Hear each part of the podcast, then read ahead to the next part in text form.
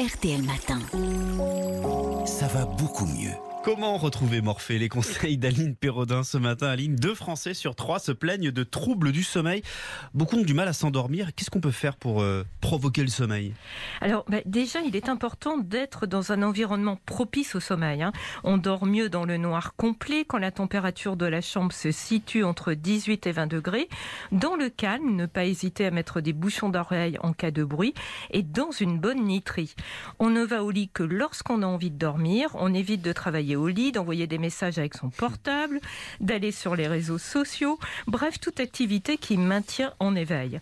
Les écrans, tablettes, smartphones retardent l'endormissement en raison des activités qu'ils permettent de faire, mais aussi de la lumière bleue qu'ils émettent, car celle-ci gêne la production de mélatonine, l'hormone du sommeil. Alors, si avec tout ça, malgré tout, on n'arrive toujours pas à dormir, qu'est-ce qu'on fait? Alors, si on a réussi à neutraliser tous les facteurs extérieurs qui peuvent nuire à l'endormissement et qu'on n'arrive toujours pas à s'endormir, c'est souvent à cause de notre état d'esprit. Il est courant, par exemple, d'avoir du mal à lâcher la pression après une journée très intense ou qui se termine tard. Cela arrive quand on n'a pas pu créer un sas de décompression entre sa journée et le moment où l'on va se coucher, avec des activités permettant de débrancher, par exemple, une marche, une douche ou de la lecture.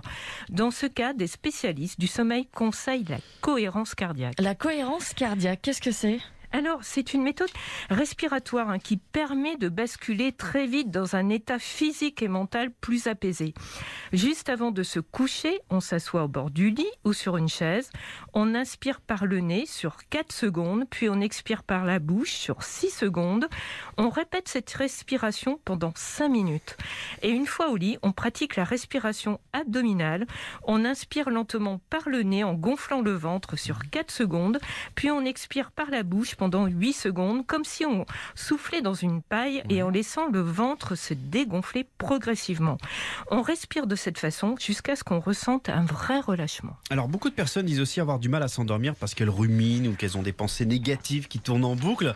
Euh, que conseiller dans ce cas-là?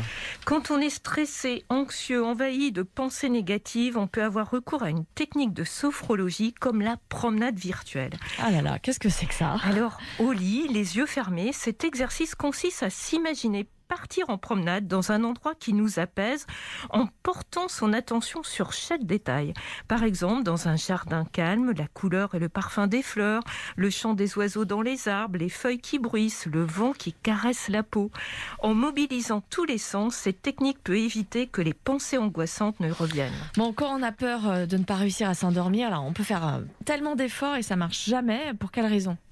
Alors tout à fait Marina, c'est paradoxal, mais Mm. trop vouloir quelque chose peut nous en éloigner. C'est le cas avec le sommeil qui demande du lâcher-prise et de la détente. Vouloir à tout prix, dans la minute, se rendormir est le meilleur moyen de ne pas y arriver car on est encore dans le contrôle et cette attitude n'est pas favorable à l'endormissement. Au contraire, hein, elle peut maintenir en hyper-éveil. Dans ce cas, des médecins du sommeil recommandent la méthode dite de l'intention paradoxale. Couché, la lumière éteinte, on s'efforce au contraire de garder les yeux ouverts et de rester éveillé le plus longtemps possible.